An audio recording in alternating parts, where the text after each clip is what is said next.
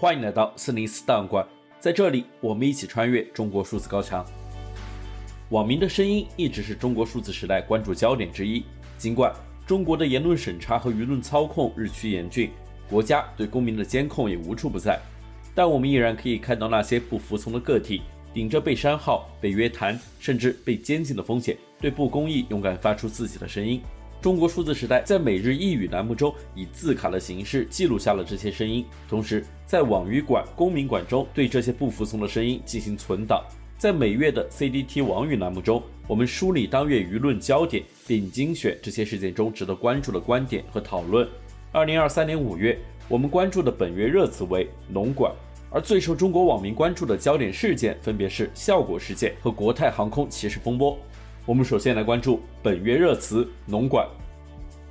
近期，中国各地陆续爆出了农管毁坏庄稼作物、抢夺牲口、强拆猪舍等事件。关于农管的职责范围，二零二零年农业农村部印发了《农业综合行政执法事项指导目录》，该指导目录共二百五十一项，其中包括行政处罚事项二百三十项，行政强制事项二十一项。农业农村部法规司有关负责人在回答记者提问时表示。他说：“引号，农业综合行政执法队伍的职责使命，主要是打击假冒伪劣种子、农药、兽药等侵农害农违法行为，不会干扰农民正常生产生活。网上有的帖子提到的禁止房前屋后种瓜种菜等，并不属于农业综合行政执法范围。然而，在实际执法过程中，各地执行的标准并不一致，时常有走形越界的事件发生。”微信公众号作者照相的宋师傅分析。农管的扩权进程犹如迅雷不及掩耳之势，说明相关部门做了充分的准备。一些未经证实的截图显示了农管的装备采购清单，甚至包括夜视镜等。从中我们可以看到，农管在准备阶段已经预设了矛盾冲突的烈度，所以比照高级别的准警用装备来强化防卫力量，一种整顿农村秩序的权力思维正以激烈的铁腕试水。但最后，即便成功，只怕也不能扭转被恶评的恒久命运。斯坦福大学中国经济与制度中心高级研究员吴光国则评论：从专制权力的角度看，中国人都是这个政权的潜在敌人。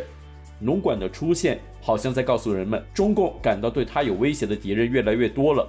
但如果人们，包括农民们，因此真的能够意识到自己不是人民，而其实是被中共看作敌人的，那将会是中国的莫大进步。微信公众号作者杭子牙则评论。这么重大的一项社会管制措施，这么庞大的一支行政执法队伍，它成立的法律依据是什么？体现了更积极的还是更消极的程序法治规范意义？人们对农管的普遍担忧有着复杂深刻的成因，它是中国城乡社会对当下仍相对严重的形式主义、教条主义、官僚主义、朝令夕改、底层权利得不到有效保护等问题的集体心理反应。网语焦点：五月最受中国网民关注的焦点事件，分别是效果事件和国泰航空歧视风波。我们将选取这两起事件中值得关注的观点和讨论。首先，我们来关注效果事件。二零二三年五月，效果文化旗下脱口秀表演者李浩石 House 在线下表演中提及自己领养的两条野狗追松鼠时，令他想起八个字，即作风优良，能打胜仗。这一说法在中文互联网上引起舆论争议，很多网民认为 House 的段子侮辱人民解放军。随后，House 本人及效果文化都遭受惩罚。对此，还有很多网民发表评论。资深媒体人常平在他发表的文章中这样说道：“他说，一些连一个段子都讲不出来的人，却能通过别人讲段子，瞬间挣了一千四百六十七万元。这些人的捕食能力如此之强，那得全家都是野狗啊！以我父亲所受的教育。”谈论个人是不礼貌的，所以他一般都不谈论个人。但是这些所谓执法者，他们就不是个人。媒体人沈度也这样评论，他说：“一个可怕的信号是在相当规模的网民对于军队、对于民族国家概念、对于绝对秩序和绝对服从的条件反射式的捍卫中，在那些可以即刻触发煽情机制的语言习惯中，在捍卫解放军不可亵渎时。”仿佛与体制合而为一的时刻里，我们能清晰看到声势越来越浩大。它甚至可以投射出当下中国的战争舆论动员。反过来，这样一场群情激愤的网络战争动员，也进一步强化了对于这套系统的认同与贡献其中的成就感。某种程度上，它甚至成为一种公共参与的代餐。一位脱口秀演员则发文说，有好几个演员被举报了，就不能在上海讲了，可以去外地演出。在线下演出被举报的，有的是被观众，也有被竞争对手举报的。如果一个演员举报太多，俱乐部会觉得很麻烦，因为要举报的话，可能就会一口气举报到公安、消防、文旅，所有能举报的地方都举报了。我也不知道具体是怎么举报的，现在举报很容易吧？一位脱口秀观众评论说：“如果温水煮蛙，效果就这么自我审查下去了。”靠这种妥协生存下去了，变成中国式的没有观点的脱口秀，也未必不是好事。现在铁拳下来，告诉你这样也是不行了。你以为可以游走在边界，把所有幻想打碎了，把所有空间挤压了，就是告诉你妥协成这个样子都没法讲脱口秀，那不如放弃吧。我们一起来说真正的脱口秀。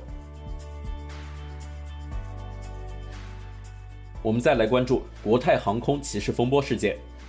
二零二三年五月二十二日，有网民在小红书发帖称，上周日由成都飞往香港时，听到几名空中服务员不断以英文及广东话抱怨乘客。事件曝光后，随即引发热议，也得到了高规格的迅速回应。国泰航空发布道歉声明，并解聘了三位涉事空姐。该事件在中文互联网上引起舆论风波。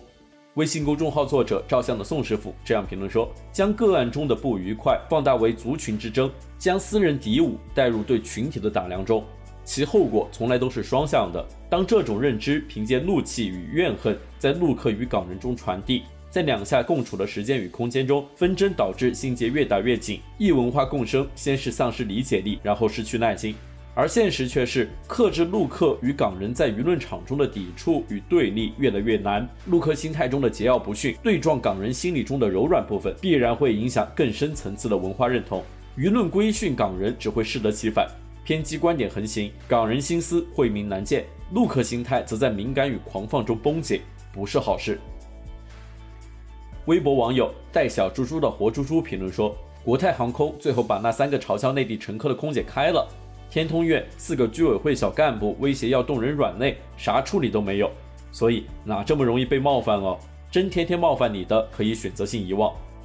媒体人蔡胜坤评论说，国泰航空的毛毯风波在党媒和李特首的主导下，迅速上升到一场全网参与的口诛笔伐。国泰航空对乘客的冷漠态度，究竟是个人行为还是公司行为，值得讨论。动辄贴上歧视标签，挑起仇恨，肯定是不怀好意。要说歧视，当年北京大规模驱赶所谓低端人口，才真是歧视。只是媒体提都不敢提，网民喧哗一阵也就过去了。几百万人被赶出北京，决策者和执行者不仅没有受到谴责，还纷纷封官禁爵。